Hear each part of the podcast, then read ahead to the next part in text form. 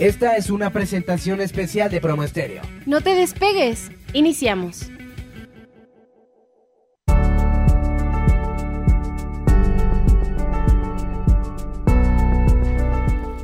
Hola queridos amigos, mi nombre es Miriam Jalife, esto es A Cuadro con Miriam y es un gusto para mí nuevamente poderme enlazar con ustedes. Bueno, estamos desde casa, yo me quedo en casa, pues bueno, esperando a que pasen todos estos acontecimientos que estamos viviendo.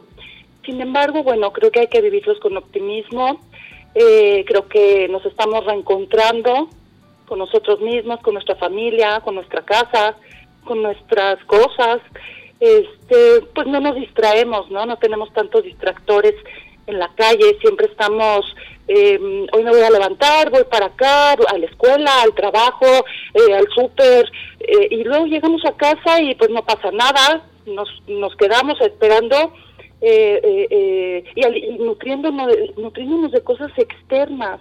¿Qué está pasando con nosotros ahora, no? estamos pues disfrutando, estar en casa yo siento cierta paz, como que tengo paz en mis pensamientos. Eh, creo que es algo que a mí en lo personal me hacía falta. Seguir en casa, permanecer en casa, reencontrarme, pensar, valorar. Ese es otro detalle, no, no nos da tiempo de valorar todo lo que tenemos, ¿no? Aunque sean cosas superfluas, eh, no sé, salimos, el jardín, las flores, ya las damos por un hecho. Y con estos días tan preciosos que, que están amaneciendo tan bonito, creo que nos da tiempo de abrir la ventana y, valorar y respirar este aire tan fresco que, que, tenemos. Bueno, y para esto me acompaña una queridísima amiga, Alicia Guaisel, bienvenida. Hola. Eh, ella es creadora, eres creadora del taller de Alicia. Sí. Y bueno, te agradezco que estés conmigo porque vamos a hablar de todo este tema, pero más que nada referente a los niños, ¿cierto? Todo esto que estamos eh, este, en casa, qué hacer con nuestros hijos, cómo, cómo enseñar a, a que a cómo tomen esto, cómo, cómo lo valoren, ¿no? Y aprender nosotros también de ellos y a convivir y a estructurar nuestros días, porque bien se nos pueden ir los días y las noches este, sin ningún hábito, digo, con, con todos estos cambios de hábitos y, y todo, a veces no tenemos ni siquiera como un horario establecido, ¿no? Y creo que esto no es bueno ni para nosotros, ni para nuestros hijos, ni para nuestra salud, ni mental, ni emocional, ¿no? Entonces, eh, Alicia, por favor, preséntate. Claro que sí, mira, mi nombre, bueno, a todos los radioescuchas, mi nombre es Alicia Weisel, Nana. Yo soy eh, licenciada en Historia del Arte con una maestría en Educación y una carrera técnica en Diseño. Y hoy por hoy cursando, estoy cursando un diplomado en arteterapia y, y, primeramente Dios terminar algo sobre ilustración eh, de cuentos o ilustración en general. Y bueno, yo me dedico en este taller a promover el arte y a enseñar a los niños a crear, a disfrutar, a experimentar. Y esto les aporta a los niños muchísimos beneficios en general. Porque como, eh, como sabemos, el arte, aunque pensemos que es algo que, como tú dices, es superfluo y que la gente piensa que no es tan importante, mejora muchísimo eh, el crecimiento de los niños. Y no nada más de los niños, la evolución y el desarrollo de la personalidad de los adultos. Ok, a ver, entonces, bueno, eh, arte terapia no solo es para los niños, también es para los adultos. ¿Qué es arte terapia? Mira, eh, hay una línea muy delgada en lo que se llama arte terapia y clases de arte. Ok. o sea, clases de arte, eh, clases que tomen de arte, ¿no? De arte, los niños. Una escuela de arte. Pareciera, si yo me dedico ahorita a la escuela de arte y curso la, la, el arte terapia, pero pareciera que es igual, pero no, porque, a ver, en, en arteterapia eh, son los siguientes pasos. Debe haber un terapeuta, que es el que guía la sesión, debe haber un conocimiento previo de las situaciones de la persona, de su vida, de, de lo que siente en ese momento, de, de su eh, trabajo, cómo es su trayectoria personal. Y el material, el material que va a utilizar para hacer eh, el arte, es la herramienta para llegar a una sanación. Pero ¿qué es lo que lo que se cura con eso? Por ejemplo, la depresión, ¿qué otros padecimientos se pueden curar? Mira, eh, la arteterapia hoy por hoy se ha vuelto muy, muy eh, usado en problemas de depresión y ansiedad.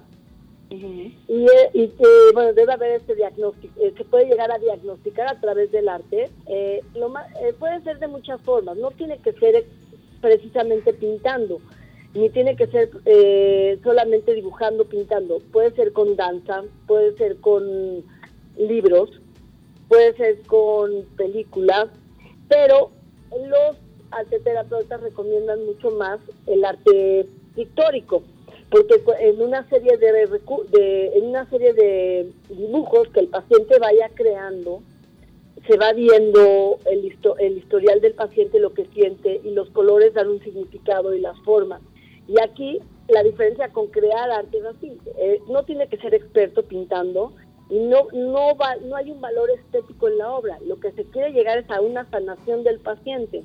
Entonces no hay Perdóname que te interrumpa. Eh, un, un, una- un doctor, un um, arteterapeuta, te puede interpretar según tus eh, lo que tú eh, transmites a, través de, tus dibujos y todo esto. Si es verdad esto que, bueno, lo he escuchado de psicólogos y todo, que, que mediante tus dibujos tú representas tu vida, tu relación con tus padres, con otras personas, por ejemplo, los niños, ¿no? Como dibujan a la mamá, al papá tan distante o haciendo tal actividad, las manos de tal tamaño, todo esto, o esto ya entra más en la psicología, ¿no? Este, cómo pueden, si un niño es abusado, por ejemplo, este, abusado por algún familiar, todo esto lo pueden interpretar por medio de los dibujos. Claro que sí. De hecho, eh, aquí está la diferencia con el arte, que aquí el niño o la persona, el adulto, va a hacer un dibujo, por ejemplo, una mancha, una mancha negra, y te va a decir, esto es una- hay una verbalización de lo que él hace, hay un proceso mental. Es decir, esto es un ferrocarril. Tú no tienes que insistir en que no es un ferrocarril. Él te está diciendo es un ferrocarril y dejar que su mente fluya que te vaya explicando eh, con base a su dibujo lo que está representando. Entonces, si volteamos, nos volteamos a la clase de arte, tenemos a una maestra, que no es una terapeuta, o puede ser una terapeuta, una, eh, hay una técnica, hay instrucciones que seguir, y lo que en, el, en la clase de arte lo que buscamos en realidad es un resultado estético, que Ajá. tenga ciertos eh, parámetros estéticos, que sea proporcionado, que sea bello, que sea espontáneo. En el arte terapia no, en el arte terapia lo que queremos es que el paciente llegue a una, a una sanación. Y no es con un solo dibujo, es una serie de sesiones donde el paciente va dibujando diferentes aspectos de su vida y va verbalizando lo que está dibujando y va hablando y va sacando eh, eh, momentos de su vida que lo atemorizan. Ok, es como estar con el psicólogo y estar expresando todo, todo esto, ¿no? Sacando todo, todo tus, tu, tu vida, ¿no? Es lo que se hace en la terapia verbal. En la terapia verbal, pero a veces la herramienta o el ascendente con la persona tiene que ser muy importante con el terapeuta. Que es el terapeuta en la clase de arte es la maestra, el guía. Ah, El terapeuta tiene que también por medio de dibujos o imágenes eh, llegar a la persona para que la persona se estimule y detone en dónde está el problema y pueda verbalizar.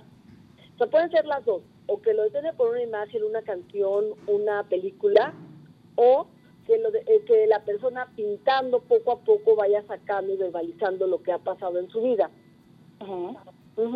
Es muy interesante y es muy diferente a lo que es una clase de arte, aunque las dos, las dos producen beneficios importantísimos en los niños y en los adultos. ¿Qué El crear beneficios, Alicia? Mira, cuando una persona crea arte, está, eh, su mente está liberada. El hemisferio de, está, el hemisferio derecho de su mente, que es donde se crea el arte, está liberado. La persona que está creando arte, que está pintando, que está escribiendo, que está cantando, que está escuchando música, que está actuando, hace que tu cerebro trabaje el hemisferio derecho, pero obviamente también está el hemisferio izquierdo, que es el de matemáticas, el de la escritura, el del dibujo, para poder o para poder verbalizar, o para poder estructurar el dibujo, o para poder pintar. O sea, todo el proceso imaginativo, creativo, de las sensaciones está del hemisferio derecho y todo el proceso del resultado, o sea, de cómo lo vas a llegar a hacer, está en el izquierdo. Entonces, primero tenemos el beneficio que el cerebro trabaja de una manera impresionante viendo o haciendo arte. El segundo beneficio es cuando una persona está estresada, produce una hormona que todos conocemos que llamamos cortisol, que, que afecta al cuerpo. Entonces, a la hora de tener este bienestar, de estar... perdóname, el, cortisol es esta hormona que secretas cuando con el estrés y todo cuando estás estresado, se eleva, ¿cierto? Correcto. El cortisol es la hormona del estrés y empieza a hacer también problemas en el cuerpo, ¿no? Como una subida de peso, este, síntomas eh, somáticos. Entonces, se cuenta que cuando la persona está actuando, cantando, pintando, escuchando música, se detona algo en el cerebro que produce la, la hormona del enamoramiento. ¿Cuál es esta hormona? Es la hormona que llamamos todo, todos las endorfinas, que producen un bienestar fantástico. Esta hormona se produce con el ejercicio, cuando haces arte, cuando te ríes.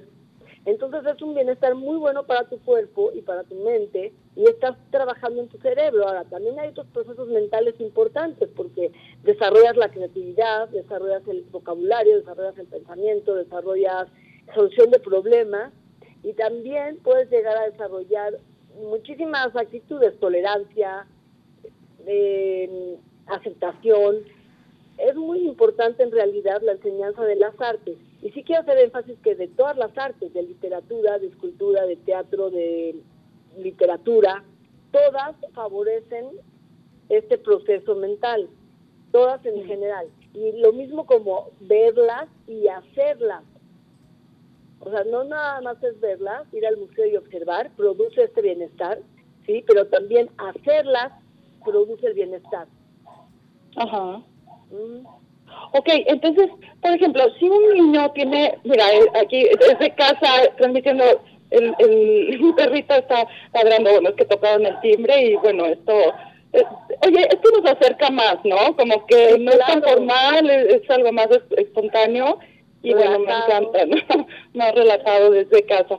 Eh, bueno, entonces, por ejemplo, si, si un niño está eh, mal en matemáticas en la escuela, entonces puede ser que, que si lo mandan a arte terapia, él desarrolle eh, estos conocimientos, o sea, les sirve para su aprendizaje de matemáticas, por ejemplo. No, ¿Por qué? A ver, no, el terapia es para hacer una catarsis. Una, una catarsis en general se llama una purga de emociones. Viene de, es una palabra que surge del griego y es purgar las emociones y mejorar a través de la, del arte, mejorar. Pero obviamente si el niño mejora en sus emociones, va a haber una mejoría en su rendimiento escolar. No específicamente en matemáticas, en su rendimiento en general, pero está científicamente controlado que cuando los eh, y relacionado muchísimo que cuando lo, cuando la gente o los niños escuchan música sí hay un, una mejora eh, impresionante en la actividad matemática de hecho, esto lo, eh, porque, porque el, arte se relaciona, la música en específico se relaciona muchísimo a la estructura de las matemáticas. Ah. la estructura de la música es muy parecida a la estructura de matemáticas. De hecho, este tema, te voy a recomendar una bibliografía, está eh, muy bien desarrollado por un escritor llamado Daniel Coleman, y el libro se llama El espíritu creativo. Y él dedica todo un capítulo a la relación de la música con las matemáticas. Okay. Es interesante leerlo y ver cómo este tipo de arte proporciona una mejoría. Ahora, cuando tú platicas con gente que toma el piano, te dice, te, te lo dicen explícitamente, cuando tocas el piano es como una estructura de matemáticas, tienes que ver las notas y mover y, juntar unas notas con otras y ver el resultado final. Digamos que es como si estamos haciendo sumas, ¿no? Tienes una estructura de números, las puntas, ves los signos con los que se relacionan y ves el resultado final. Ok. No, aparte tu, el cerebro está trabajando, está ejercitándose.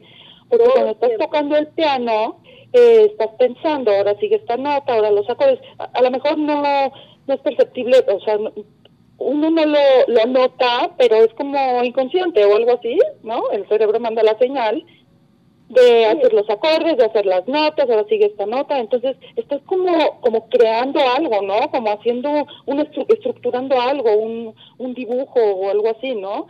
Entonces estás ejercitando también. Yo yo lo relaciono, yo no juego fútbol, pero en alguna ocasión que jugué, dije, esto no nada más es patear la pelota, es estrategia, es me muevo para acá y ahora corro para allá, ¿no? Es también lo que lo que es el deporte, ¿no? Claro. Ciertos, deportes, o sea, no nada más es mover el cuerpo, el baile, o, el, el, arte, por ejemplo, el baile, el baile todo el tiempo estás pensando. Y transmitiendo un mensaje. Y estás tratando de coordinar aparte, ¿eh? estás tratando de coordinar tu brazo derecho con tu pierna izquierda, por ejemplo, ¿no? Sí, eso de cuenta, la sensación de bailar se produce en el derecho, pero coordinar los movimientos está en el izquierdo, en el hemisferio izquierdo. Entonces eh, se produce todo un ejercicio mental en la creación de cualquier tipo de arte. Haz de cuenta, si vas a escribir, pues imaginas la historia que viene en tu hemisferio derecho y en el izquierdo tienes que escribirla. Para poder efectuar el proceso de escritura se lleva a cabo por el lado izquierdo. Es una maravilla la forma en que puedes llegar a trabajar y ejercitar todo con el aprendizaje de las artes. Claro, o sea, eh, a ver, quiero pensar esto. De, de un lado de mi cerebro estoy imaginando, es lo que no se puede, lo que no es tangible, ¿no? Lo que, lo que es... Eh, Abstracto. Eh, exacto. Ajá. Y, lo, y, lo, y, y el otro hemisferio es lo que estoy plasmando, lo que estoy moviendo, lo, lo físico, ¿no? Todo eso lo, lo estoy lo estoy relacionando. Sí, sí, sí. Pero Pero una cosa eh, me está llevando a la otra. Ajá. Correcto. De hecho, en el principio surge en el derecho. Es increíblemente, nuestro cuerpo es una máquina perfecta. Y el arte, la verdad, es una herramienta magnífica porque te contaría lo que yo hago en el taller. En realidad yo trabajo con los niños y a lo que yo quiero llegar a no es a um, terapia emocional, no. Yo, yo quiero, sí quiero llegar al resultado artístico, que los niños elaboren eh, un re- una pequeña obra de arte que tenga un resultado estético, pero que en el camino aprendan de historia, aprendan del artista, aprendan de las técnicas pictóricas, aprendan de el por qué el artista creó eso, del momento histórico, porque como sabemos los artistas preve- preveían muchísimas cosas y reflejaban lo que pasaba en los momentos históricos. Entonces, si yo, si, si yo cuando tomo al niño, al grupo de niños, sí quiero que ellos lleguen a ese resultado estético, pero que también haya todo un aprendizaje de recursos en el camino. Sobre todo el desarrollo de la creatividad. Tú les enseñas, por ejemplo, los antecedentes de, de este artista. El Sí, no- un momento histórico, más o menos a, a nivel de los niños, Sí, eh, para que ellos... eh, aparte, otra cosa muy importante es aprender a entender al autor. sí, claro. Si tú tratas de verlo desde el punto, desde los ojos del autor, entenderías, por ejemplo, por qué, em, por ejemplo, la canción, yo, yo estudio canto, ¿no? Entonces, la canción de Bésame mucho Ajá. es muy común, es preciosísima, pero, pero el maestro nos enseñó a entenderla desde el punto de vista de, de la escritora. ¿En qué época vivía? Imagínate qué erotismo de esta canción, porque en esa época, pues no era, no era fácil, ¿no? Que una mujer, porque, por- porque la escritora, bueno, es, mujer, que escribiera este tipo de cosas, que estuviera, o sea, ¿qué pasaba? Como si fuera la última vez, a lo mejor ya no se vuelven a ver. En- Entonces interpretábamos la canción, a lo mejor eran unos amantes que solo amantes, se veían una noche, ¿no? O, o- o se iban a la guerra, o, o un soldado que se iba a la guerra. Entonces, ya, ya eh, tratando de entender por qué, cuándo, cómo la escribió, qué sentía esta escritora, entonces a lo mejor la cantas con más feeling, ¿no? Claro. Eh, y, y también nos enseñan a ponerte en los zapatos del autor y, y si esta persona escribió tal canción, tú tienes el compromiso de cantarla bien, porque Claro. no lo puedes echar a perder, ¿no? Entonces, bueno, pasa, yo creo que un poquito, igual claro que en los niños, pues todo el esfuerzo que hagan es bienvenido, ¿no? Y es aceptado. absolutamente. Y el chiste es que, que, que traten de hacerlo con, con lo mejor de ellos. Y mira, ¿y qué crees? Habrá el día que el niño llegue sin ganas y me gusta utilizar el factor sorpresa, o sea, como, ¿qué creen que vamos a hacer hoy?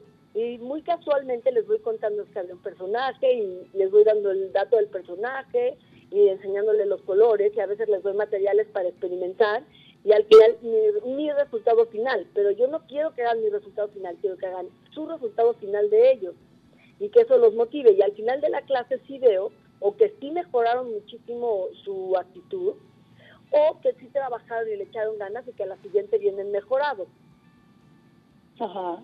Ahora, no necesariamente tienen que ser material costoso, ¿no? Mira, ¿qué crees? Desde que empecé este taller, que fue en la escuela, eh, una de las premisas era, la verdad, usar mucho reciclar. Sí me encanta meter buenas pinturas y quises y pasteles, pero también que el niño tenga esa conciencia de reciclar y de cuidar del mundo, porque estamos viendo las consecuencias todos los días. Somos una nueva generación y queremos mejorar y que nuestros hijos, esta es esta parte también, tengan una nueva visión de cuidar, de cuidarse a ellos y cuidar al mundo.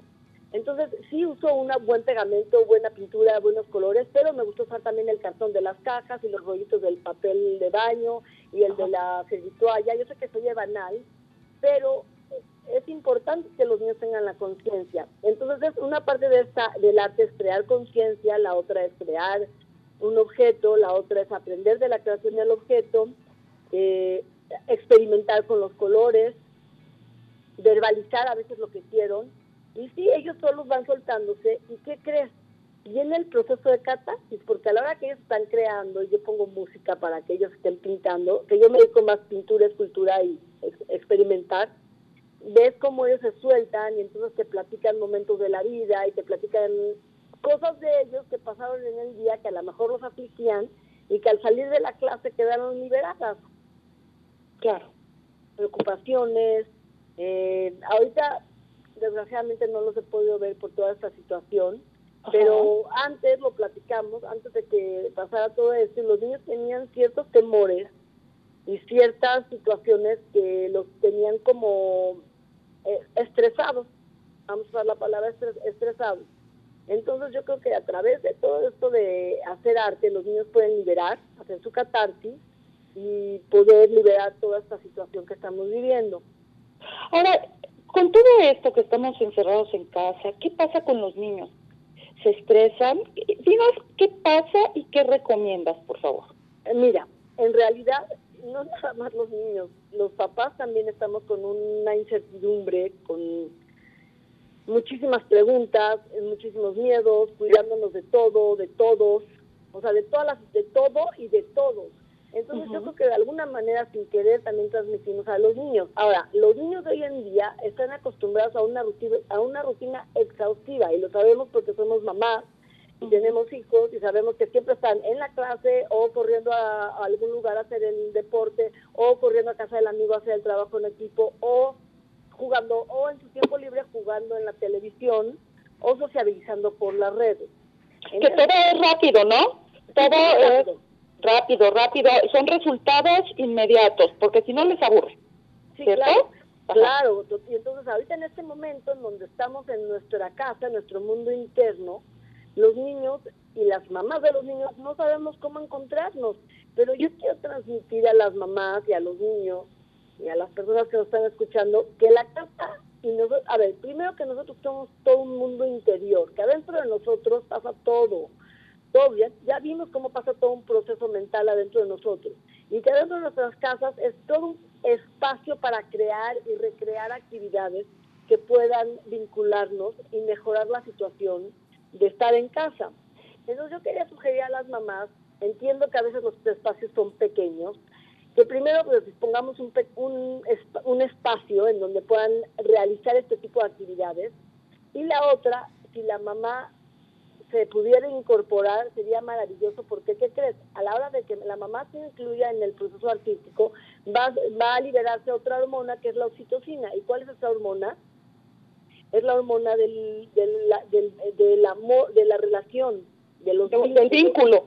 Del vínculo, ajá. Entonces, si la mamá se incluye en toda esta parte de creación, que entiendo que es difícil por todas las tareas que hay dentro de nuestro mundo de la casa, sería maravilloso. Entonces, lo que yo quiero recomendar Alicia, Alicia, perdóname, perdóname. Es que mira, ahorita estoy pensando esto. ¿Por qué, por, qué, ¿Por qué llevamos a los niños ahora las clases de esto, ahora esto? Porque las inquietas también somos nosotras. Culpamos a los niños, es que si no se aburre, es que si no, es que quiere resultados rápidos, como ahorita te lo mencioné. Pero nosotros nunca les, no les enseñamos, nosotros somos iguales, no les enseñamos a estar en casa, a disfrutar, ¿no? Ahora, ahora vamos a platicar, vamos a contar un cuento, como antes. Sí, eh, creo que también eh, nosotras somos, entonces nosotros tenemos ahora que aprender y reaprender a estar en nuestras casas, a calmarnos, a encontrarnos con nosotras primero para poder transmitir a nuestros hijos esa tranquilidad y esa paz. Claro. Porque si nosotros somos las primeras que estamos inquietas y, y nos sentimos encerradas y todo esto, es lo que estamos enseñando y transmitiendo a nuestros hijos. Claro, total absolutamente. Mira, yo la verdad que te diría que entiendo las, también las tareas, las tareas del hogar son exhaustivas. Entonces, es que nunca acaban. Nunca acaban. Es, sí, es algo que es repetitivo y que no se acaba y sigue y sigue y sigue y es constante. Disponer cada día un espacio donde los niños puedan estar y que la mamá también que no tenga que gastar ni mandar a traer ni salir a comprar materiales, que usen lo que hay en el mundo de la casa. De verdad, yo te puedo decir que adentro de nuestras casas es un mundo donde puedes encontrar todos los recursos para crear. Yo te puedo decir que desde la cocina, desde una papa que tú recortas y la usas como un sello para hacer una obra de arte, o un apio para marcar árboles y hojitas de cilantro para ponerle todo el follaje y hacer una pequeña obra de arte relacionada con los temas de la vegetación. Ahora, también contar un cuento que es vincularte con tus hijos y que los niños recreen una escena, ya sea actuada o pintada, con ese cuento lo que más les gustó. O darles calcetines viejos que recorten y que hagan títeres y poner un espacio donde hagan una obra de teatro. Eso es lo que también nosotros hacíamos. Mira, yo te voy a contar una anécdota que era súper simpática. En casa de mi tío, mi tío doctor, y entonces ellos tenían como un salón de juegos. Y la verdad no había ese no había esa dirección de los papás. Nos decían tomen esto y hagan jueguen sí los papás platicaban y dejaban a los a los niños que es otra de las cosas no la reunión entre entre familia entre primos y todo eso creo que ahora ya no se da tanto no nos ha ido acabando. Ajá. entonces nos de cuenta que mi tía había sacado las corbatas de mi tío y nosotros estábamos haciendo un desfile de modas de las Barbie corte, corte las corbatas. Y en una de esas llega mi tío y ve sus corbatas. Bueno, pues no te puedo explicar su cara y lo que pasó con mi tía. Pero en ese, con esas corbatas nosotros hicimos vestidos espectaculares para nuestras Barbies a nuestro nivel y las cosíamos y las poníamos a modelar. Era un proceso creativo importante y un proceso de convivencia. Mira, yo me acuerdo, bueno, ya llovió, ¿eh? eh se, se, se usaban las muñecas estas de papel, recortabas, era un libro, entonces recortabas la, eh, aparte, ahí estás desarrollando todo esto porque te tenía que quedar perfecta la muñequita o el muñequito, ¿no? Y tenía unas como pestañitas, también recortabas la ropa, y entonces le ponías la ropita y con las pestañitas la atorabas. Y creabas su casa, o sea, ¿a qué vamos a jugar? ¿A qué iban al cine? ¿O qué iban a tomar un café? ¿A las amigas? ¿O la casa? Y entonces con libros y con cosas que tú tenías a la mano, hacías una casa. Sí, sí, sí, yo me acuerdo perfectamente bien también jugando con estas Barbies, que mi hermano tenía un juego de geometría de, de trozos de madera, de pedazos de madera, y con los pedazos del, juego de geometría, que eran círculos, hacíamos la sala y la cocina y todo este proceso mental de creatividad, de desarrollar la creatividad, que nos permitía jugar y liberar estas endorfinas y liberar los sentimientos y estar entretenidos. Pero aparte estabas haciendo un vínculo con tus hermanos, ah, porque te organizaban. Sí, sí, sí, nos organizábamos. te tienes que organizar y aprender la estrategia de trabajo en equipo, porque si no, no llegas a ningún lugar.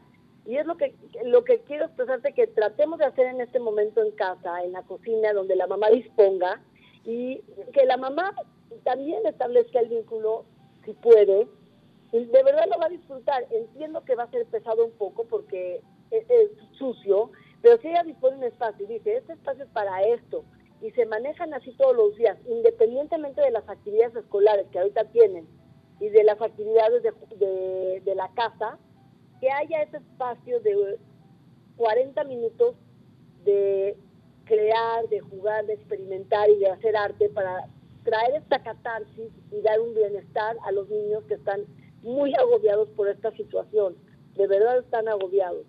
Porque no están acostumbrados a quedarse en casa. También creo que hay que establecer un eh, hábitos, ¿no? Por ejemplo, eh, hacer un plan del día. De tal a tal hora hacemos esto, te levantas nada de quedarte acostado hasta tal hora. Estructurar el día, ¿no? Porque eso también nos da estructura en nuestra vida. Si tú tienes organizado tu día, si tú tienes organizada tu ropa, tus cosas, estás, estás estructurándote a ti internamente. Claro, y liberas ese peso mental de tu cerebro porque cuando hay caos, el cerebro no puede funcionar bien, cansa, un caos cansa a las personas. Entonces, mantener la estructura de limpieza y familiar y tener ese espacio de creación también. Mira, se me ocurrió que, por ejemplo, para no salir ni buscar materiales, dentro de la casa hay mil materiales, con los tubitos del baño, hacer maracas, hacer guitarras con ligas y cajas y hacer... Pero a ver, dinos cómo, Alicia, porque para ti es fácil porque tú tienes el taller de Alicia, pero ¿cómo lo hacemos? A ver, ya A ver, con los tubitos, eh, sí, a ver, con los tubitos que tenemos en casa del papel de baño, guardar algunos cuantos, y ponerles frijolitos o lentejas adentro, pocos, no vamos a gastar, eh, no vamos a desperdiciar, hay que enseñar también a no desperdiciar, y taparlos con papel, con prit, que tenemos prit en la casa, o algún resistor. Y cuando tú lo agitas, es una maraca.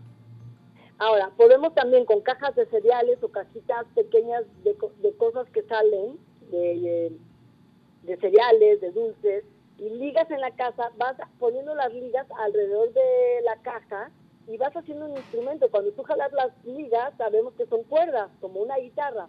Entonces tenemos la maraca y la guitarra. Y más que el instrumento de la voz, maravilloso. Podemos hacer organizas una banda, ¿no? Una banda. tú eres el guitarrista, tú eres el de las maracas, tú eres el cantante. y tienes todo el proceso, porque o puede ser una actividad que vaya de un día a otro. O sea, hoy hacemos los instrumentos y mañana la representación. Ok. ¿No? Eso también utilizando los materiales de la casa. Por ejemplo, en pintura. Bueno, vamos a hablar un poco de lo que está pasando ahorita. Llegó la primavera, vamos a expresarnos. Pues tienes apio en el refrigerador y hojitas, entonces vamos a hacer los árboles de la primavera. Eh, con pintura, que seguramente tienes un poco de pintura, si no, con, con pintura con la que pintas los alimentos, haces acuarelas, agarras el lápiz, vas imprimiendo con tus niños los troncos y con hojitas vas haciendo las hojas. Oye, eh, a mi hijo, a mi hijo le enseñaron en el kinder a recolectar flores, molerlas y con eso hacían pintura. Sí, maravilloso. ¿Y qué crees también? En la despensa hay mostaza y hay café y hay cactus y puede ser la pintura. Obviamente no son los colores, pero en el arte no tienen que ser los colores realistas. Hoy por hoy puede ser cualquier color que represente lo que el niño quiera representar. Entonces, o como tú dices, moler las flores, que es todo un proceso de ir a la recolección de las plantas, molerlas, eh, mezclar, y hay una experimentación también, hay un proceso científico. Y ver los resultados, porque ¿qué crees? Luego los pigmentos de las plantas no son como lo ves. Cambian con la oxidación del aire o cambian con cuando se secan, o pierden el color también. Ok. ¿Sí? Entonces podemos usar todos los recursos que hay en este mundo interior de la casa y todos los que hay en el mundo interior del niño y del adulto para poder pasar un mejor momento y tener una catarsis, sentir un bienestar, producir las endorfinas, producir la oxitocina, en este, eh, crear este vínculo importante. Y va a ser muy satisfactorio que los niños se sientan más relajados y los papás también. Ok. Aparte de ayudar en las labores del hogar, ¿no? Claro, no, no, no. Bueno, eso es básico, porque ¿qué crees? Cuando los niños barren, entonces luego van a ver que la escobeta también sirve para pintar. O barren o limpian algo, o el trapo, o todo. Entonces los niños van viendo los materiales y van también haciendo la labor y después pueden experimentar con lo que utilizaron para la labor. Es importantísimo que la verdad los niños valoren todo el trabajo que hay en una casa y que la mamá está ahí, que está trabajando y ellos que aprendan también a, mantener la limpieza y el orden. Porque es para tu cerebro también, un, cerebro que está ordenado piensa mejor y verbaliza mejor y actúa mejor y todos tus procesos mentales son mejores. El trabajo en equipo, tú la vas acá, tú barras acá, tú trapeas, es muy importante fomentar el trabajo en equipo. Claro. Oye, y con estos días tan preciosos, bueno, yo digo, bueno, por lo menos están divinos los días. Este, yo ahorita me estoy asomando a la ventana y estoy viendo, están los pajaritos, está el sol precioso, no hay contaminación. Entonces, esto como que sube el ánimo un poquito, ¿no, Alicia? Claro, mira, que si hay en pequeñas casas donde hay un jardín o un pequeño jardín y los niños pueden salir con la ropa usada que tengan, con sol, y agarrar pigmentos de la casa o pinturas con jeringas y hacer cuadros estilo polo, poner su hojita en el piso y disparar los colores y ver la creación del chorreado, como le llamaban en esa época artística, y hacer una creación tipo polo. Y luego a lo mejor después de la creación o previo a la creación platicar de polo o después de la creación cerrar el tema con polo. Es una forma de relacionar al niño con el arte y de aprendizaje y lúdico porque estás jugando y te disparas y entonces ya mojaste al otro y el niño se manchó, pero va a ser un espacio donde la mamá disponga y darles esa oportunidad también de salir al jardín y disfrutar y correr y crear y ver resultados y al final tener eh, otras otros resultados, bueno, valga la redundancia, otros resultados. otras finalidades. Ahora, otra finalidad, correcto. Eh, ahora con esto del internet y que los niños están tanto metidos en todo esto, están desarrollando otras capacidades, ¿cierto? totalmente. Eh, o sea, sí se, sí se ha olvidado un poco todo, todo esto que tú has explicado en todo el programa, creo que que, que, se, que se nos ha olvidado desarrollar todas estas partes del cerebro, pero se han desarrollado otras. Sí, claro. Que, que eso está en el Internet, pero, pero creo que carecen de creatividad. De creatividad y de saber jugar. El aspecto lúdico se ha perdido. En verdad no saben jugar. O sea, no saben estar en equipo, porque están ellos y la compu, ¿no? Ellos y la tablet. Sí. Porque ahora un niño de ocho meses ya te sabe manejar una tablet. No, bueno, saben, eh, me, una vez, mira, te voy a contar algo que me llamó la atención estaba un niño con la tablet y está viendo un cuento y ves que con el dedo pasan a la siguiente escena y a la siguiente escena. Y bueno, al niño le dieron un libro. El niño no sabía qué hacer con el libro. No entendía que son hojas y que darle la vuelta a la hoja es la secuencia de lo que sigue y que las lee. O sea, me impresionó muchísimo porque el libro es básico. Entiendo que hoy por hoy, por todo lo de la contaminación y cuidar el ambiente, se maneja todo a través de ya de tablet y Kindle y lectura en los, digital, lectura digital. Pero el agarrar un libro, el leer, tener el papel y dar la vuelta y disfrutar la portada y, subrayar, se ha perdido, es importantísimo. Es importantísimo. Que, de eso desarrollan otras cosas en el cerebro, ¿no? cuando, cuando elabora la lectura, Ajá y no, el estar en contacto con un libro, todo esto, ver los dibujos, tocarlos, eh, no sé, ¿te acuerdas que, que antes, bueno, supongo que todavía, ¿no? Estamos hablando como este, pero bueno, estos, estos libros que, que abres la, la página y resaltan las figuras. Ah, sí, bueno, sí, claro que existen todavía, pero ahora, ¿qué crees? Tienen sonidos y son maravillosos, pero ¿qué crees? Qué padre que existan esos libros también, porque eso motiva la creatividad del niño, porque cuando tú le dices al niño, bueno, ahora píntame la escena, va a querer recrear lo mismo. ¿O sabes qué otra actividad es lindísima y desarrolla muchísimo el cerebro también? Es hacer origami. Y no es el nivel de dificultad. Hacer esas figuritas de papel, sí, sí, sí. esos dobles, dobleces, es muy, muy, la verdad sí te puedes entretener un buen rato, pero sí necesitas alguien que te esté dirigiendo, porque no nada más darle libro y mira, a ver, aquí están las instrucciones, léelas y hácelas, no, también el sentarte, involucrarte con ellos y hacerle el, un solo... O mira, aprovechar, porque debe haber tutoriales, entonces aprovechar, poner el tutorial en, el, en la tablet y irlo haciendo, entonces este no y tener contacto con el papel y estás creando con tu cerebro ¿no? Claro. Entonces, están combinando las dos partes.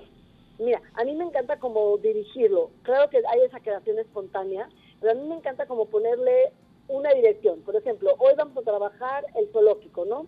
Ajá. Entonces, buscar todos estos animalitos de origami y poner el zoológico. Entiendo que el zoológico ahora es un tema un poco privado porque te dicen, ya viste lo que es estar encerrado, imagínate los animales definitivo. Bueno, una colección de un museo de animales. Entonces, como que dirigir al niño y motivarlo a que llegue a su animal y que lo ponga y que lo pinte, eh, y que el niño mismo vaya oyéndole, bueno, voy a ponerle corbata a mi jirafa, ¿no? Y motivamos a ellos mismos a que hagan su juego, o sea, que haya toda esta actividad lúdica en su creación, también es importante, para que no sientan que, hay, ahora mi mamá nos sentó y nos puso a trabajar. No, estamos jugando, estamos creando, estamos conviviendo y estamos sintiendo bienestar. Alicia, me habías comentado que esto, bueno, eh, no duró mucho, pero era como una filosofía de la ah, lectura o con... Eh, hubo una técnica, a ver, ajá. Eh, no, no, no, era una capacitación que daban donde yo trabajaba que se llama Filosofía para Niños, que fue una corriente de los 70 y la verdad fue una lástima porque quedó bastante olvidada. Si quieres, luego te mando el dato por internet si en algún momento quieren retomar el tema, que se, se llamaba Filosofía para los Niños. Filosofía para niños. Y el objetivo de esto era que a través de lecturas y preguntas dirigidas, como se estudia la filosofía, tiene que ser dirigido con cuestionario. Bueno, en el momento en que estudié algún momento eh, filosofía del arte, para llegar al grano y no llegar al grano y saber de qué se trató la filosofía en sí, porque hay mil y una ideas que surgen cuando tú lees y todos tenemos diferentes lecturas. Entonces esta este esta materia que se llamaba filosofía para niños tenía el objetivo de que el niño aprendiera a pensar y a cuestionarse. Pero la verdad que yo tomé el curso hace muchos años, pues, en los 90 más o menos, y ya nunca volví a ver este curso. Y hace poco indagué sobre la autora, que era de los 70, la creadora de esta técnica, y no, no hubo más resultados de esto. Y claro que con todo lo nuevo que va llegando y que va desplazando otras cosas, se ha perdido. Pero es precioso porque les daba lectura y hacía que los niños se cuestionaran a través de la lectura y llegaran a resultados. ¿Cómo qué, por ejemplo? A ver, explícanos. Tú, tú les lees un libro, ¿están tus hijos sentaditos? les lees un libro. Ajá. ellos leen. Ajá. Pues lo puedes implementar de otra forma, ¿no? Por ejemplo, eh, leer el cuento y ampliarlo, no tal como es, por ejemplo. Eh, y entonces llegó la niña a su casa y tú paras y preguntas a los niños, bueno, ¿y tú qué pensarías que eso la niña que cuando llegó, estaba su mamá en la casa, ya paras la historia, estaba en su casa la mamá cuando llegó, y si la mamá no estaba, ¿qué iba a hacer la niña? Y, y si la niña se le olvidó el hermano en la escuela, entonces haces un sinfín de preguntas, o que ellos te pregunten cuando tú paras la historia, que qué piensan, que tú les puedes soltar la idea al aire y que ellos vayan respondiendo las posibilidades. Es una forma de trabajar el cerebro y hacerlos pensar y resolver problemas. Y ahí también, perdón, ahí también están transmitiendo sus temores. Ahí te puedes dar cuenta de muchas cosas, ¿eh? Sí, de la forma que de su forma, de su forma de pensar, ¿no? Sí, claro. A la hora que los niños verbalizan, también digo, no soy psicóloga, eso sí, no, no soy terapeuta, pero ves muchísimo del inconsciente de los niños y de sus miedos sí, o de lo que están viviendo, ¿no? Ahora, y te sacan una tragedia, no, pues vino el labio, se la comió la destazó y no sé qué. Bueno, entonces, oye, te das cuenta que algo está pasando por la mente de claro, ¿no? A lo mejor que te diga, y bueno, entonces llegó la niña a la casa y ¿qué pasó? Mi mamá no estaba.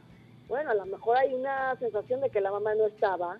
O eh, nos sentamos y comimos y disfrutamos en familia. Fíjate que por eso es tan recomendable también las terapias en los niños, porque es mucho más fácil de llegar a las sanaciones que ya un, un, un, trabajo de un adulto que ya tiene sus capitas, como este libro de del Caballero de la Armadura Oxidada, que ya está formado con su armadura y que a través del proceso va liberando, pero que es un proceso más largo y más difícil, porque ya tienes toda una vida viviendo con eso. Claro. Entonces es muy lindo trabajar con los niños. Oye, Alicia, ¿qué crees que se nos acabó el tiempo? Como siempre, se me va rapidísimo. Ay, se fue rapidísimo. no, no acabamos ni de empezar. Pero bueno, tus recomendaciones es trabajen con los niños en casa, estructúrenlo, crear vínculos con todo esto del arte, eh, eh, crear materiales en la casa usar materiales en la casa, sí, porque nos podemos sentir perdidos. No es que no puedo ir a la papelería. A ver, no necesitas ir a la papelería, tienes que sobra material en la casa. Claro. Eh, y, a, y a través de todo esto del arte estás creando vínculos, estás eh, este, fomentando la creatividad, el trabajo en equipo, ¿cierto? Mm, claro, claro que estás fomentando el trabajo en equipo, estás fomentando un bienestar personal y de tus niños. Y tener calma, transmitir, aprender nosotros, reinventarnos y aprender, ¿no? A estar en casa. Sí, sí. reciclarnos, reaprender, reinventarnos, nuestro mundo interno con el mundo interno de nuestra casa. Creo que esto va a ser un parteaguas en nuestras vidas, porque eh, eh, ahora sí, eh, lo repito, reaprendimos a estar en nuestras casas, a reencontrarnos, a, estar, simplemente estar y no, no salir y buscar cosas externas. Exactamente, que, nos que nos proporcionen bienestar, que hay cosas dentro de... eso nos genera y nos genera mucha ansiedad. rapidísimo, dame tus redes sociales. Mira, yo estoy en el taller, en Instagram, en el taller de Alicia, que subo ah. todos los trabajos que hago con los niños. Ajá. Y tengo mi Facebook, como Alicia Weiser Sonana. Okay. Y, manejo dos. Sí estoy en LinkedIn y en otras, pero la verdad que no las uso mucho porque me gusta más estar como en contacto con los niños en mi taller. Y bueno, sé que está finalizando el, el programa, Miriam, te quiero agradecer muchísimo la oportunidad. Fue súper bonito hablar de todos estos temas y que me diste el espacio abierto para manifestarlo. No, súper nutritivo. Muchísimas gracias a ti. Mucho. ¿Y qué crees? Quisiera cerrar mi parte eh, con unas frases que encontré de Picasso, que al final creo que quedan perfecto con lo que estamos viviendo hoy en día. Y es rapidísimo, no, las escuchamos. Sí, es, eh, bueno, también primero que nada un agradecimiento a ti y a tu equipo de trabajo. Muchas gracias, Marcos González en, en cabina. Gracias. gracias, fue una experiencia súper enriquecedora. Y quiero mencionar que, el, como decía Picasso, el arte quita del alma el polvo de la vida cotidiana. hay que apagar el gris de la vida y encenderlo con los colores que llevas dentro de ti. Yo me quedo en casa, igual que tú, igual que Marcos, y espero que esto nos sirva y un agradecimiento infinito. Muchísimas gracias, Alicia, te agradezco y te felicito por todo esto. Esperamos que pronto pase todo esto y vayamos a tu taller, llevemos a nuestros chiquitos y bueno, felicidades por ti, por todo lo que lo que sabes y lo que nos nos eh, eh, transmitiste.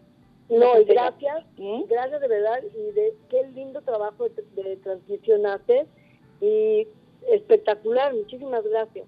No, muchísimas gracias y gracias a nuestra audiencia, y gracias a Promo y bueno, nos vemos el próximo lunes a las 8, nos escuchamos el próximo lunes a las 8 a.m.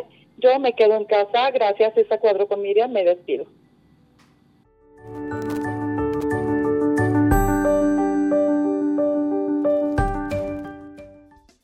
Espéranos la próxima semana. Escúchanos por Promo Estéreo, donde la estrella eres tú.